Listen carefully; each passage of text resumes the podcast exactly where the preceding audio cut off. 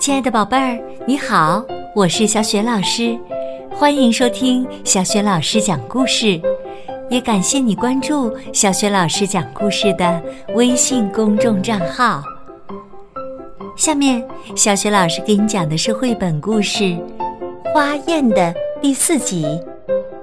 《花宴》选自新学童书出版的《艾莎·贝斯克百年经典绘本系列》，作者。是瑞典的国宝级绘画大师艾莎·贝斯克，译者赵青。在上一集当中啊，我们讲到了，在花儿们的演唱会上，林莺、金翅雀和小苍头燕雀又相继登台演唱了。当小苍头鹰唱完《小蚕豆夫人》的歌曲后，赢得了所有花儿们的喝彩。那么，接下来又有哪些歌手登台演唱呢？在这个演唱会上又发生了什么让人意想不到的事情呢？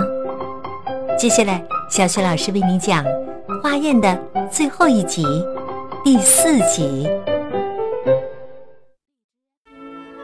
所有的歌手还没有演唱完呢。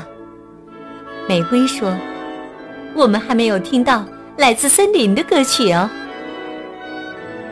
画眉鸟说：“我有一首来自森林的歌，可是我担心它没有其他歌曲那么欢快。”画眉鸟唱了起来：“鹿蹄草，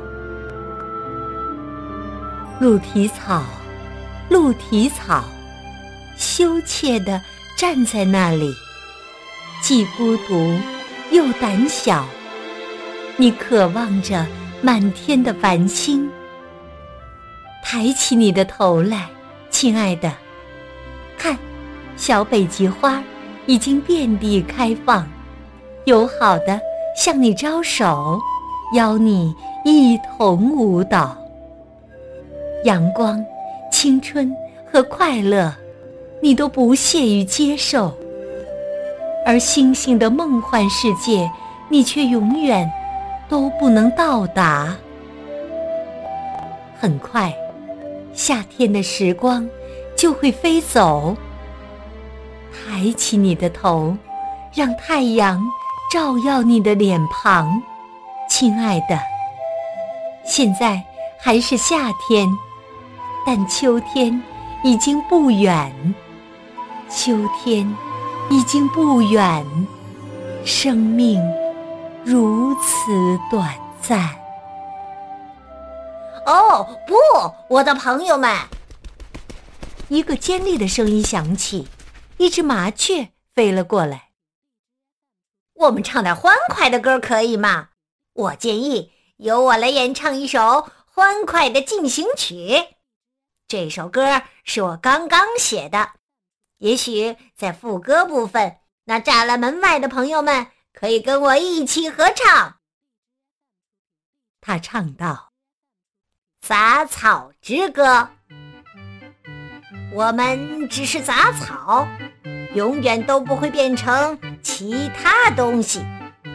但我们还是要大胆的歌唱。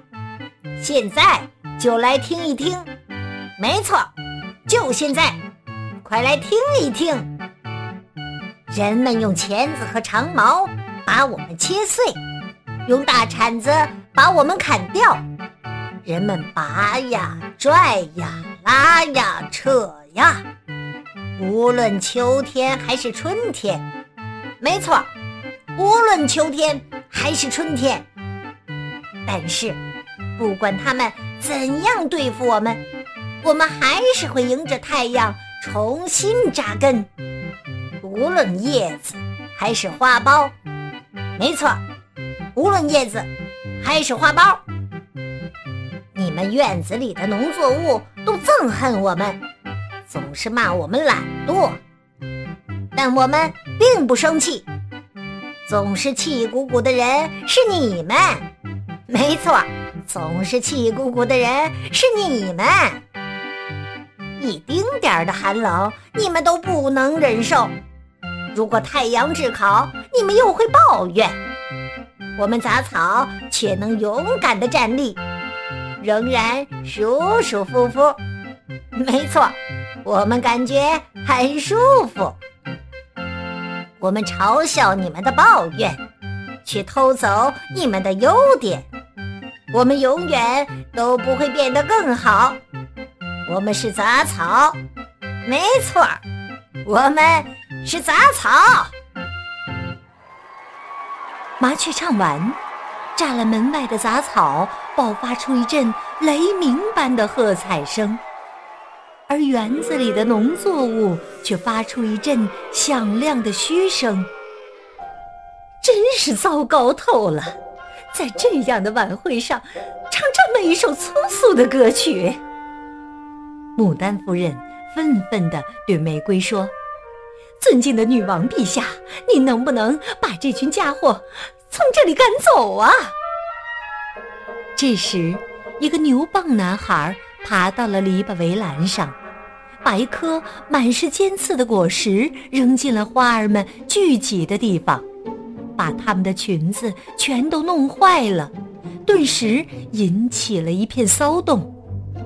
倒挂金钟夫人晕了过去，香桃木夫人大声呼喊警卫，鸢尾花骑士和荷包牡丹拔出剑来保护玫瑰女王，醋栗也都手持长矛排成行。玫瑰想让大家平静下来。可没人听到她的声音。荠草抓住牛蒡男孩的领子，把他拎到半空中。这就是肇事者，女王陛下。他声音低沉的喊道：“要我用长矛刺穿他吗？”现在总算安静一些了。哦，不不，不要啊！玫瑰开口道：“对一个小男孩，这样的惩罚太严厉了。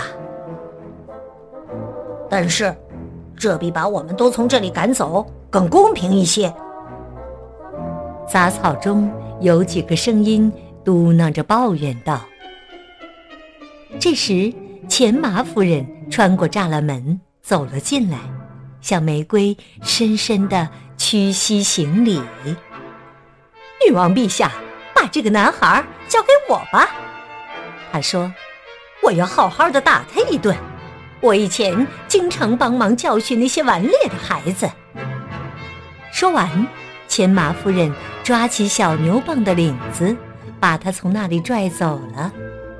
可怜的小牛蒡。现在我们需要来点儿安神的歌曲了。玫瑰边扇着扇子边说：“也许我可以效劳。”一只青蛙说着跳上前来：“我的歌曲令人平静，因为那是一首摇篮曲，而且还令人感到凉爽惬意，因为它是一首关于水的歌曲。”于是。青蛙就唱了起来。这时，Lisa 看到花儿们一朵接着一朵点着头睡着了，她还没反应过来，也跟着睡着了。她睡得很沉很沉，就连外婆把她抱进屋子里，她都没有醒来。就这样。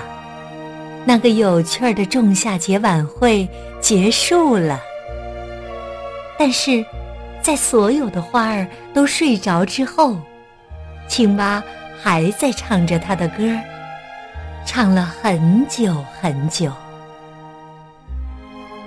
青蛙之歌，浪花缓缓地拍打着岸边。在夕阳的余晖中闪闪发光，轻轻的，柔柔的，昏昏欲睡。现在，夜晚的时光已经到来，湖湾中的芦苇轻轻摇曳，夜晚疲倦的清风沉沉睡去，沉沉的睡去，轻轻地吹拂着芦苇花的长发。现在该睡了，在青蛙幽怨的歌声中，扁鱼。合上眼睛，一次又一次在梦中惊醒。闪闪发光的鱼鳞亮晶晶。水莲宝宝刚刚来到水面上，在一片漆黑的水中轻轻地摇啊摇，就要进入梦乡。花瓣儿在夜晚合上，闪光的花苞轻轻地靠在水上。水中静悄悄，岸上静悄悄。草地躲进薄雾里，只有夜莺的呼喊从陆地传来。午夜时刻已经来到。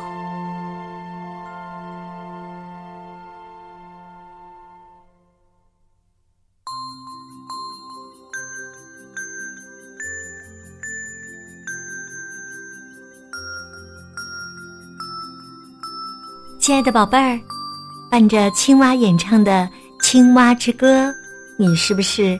也有些睡意了呢。如果听故事的时候恰巧是在晚上，希望你伴着这首舒缓的青蛙之歌进入甜美的梦乡。那小雪老师在这里也祝你晚安啦。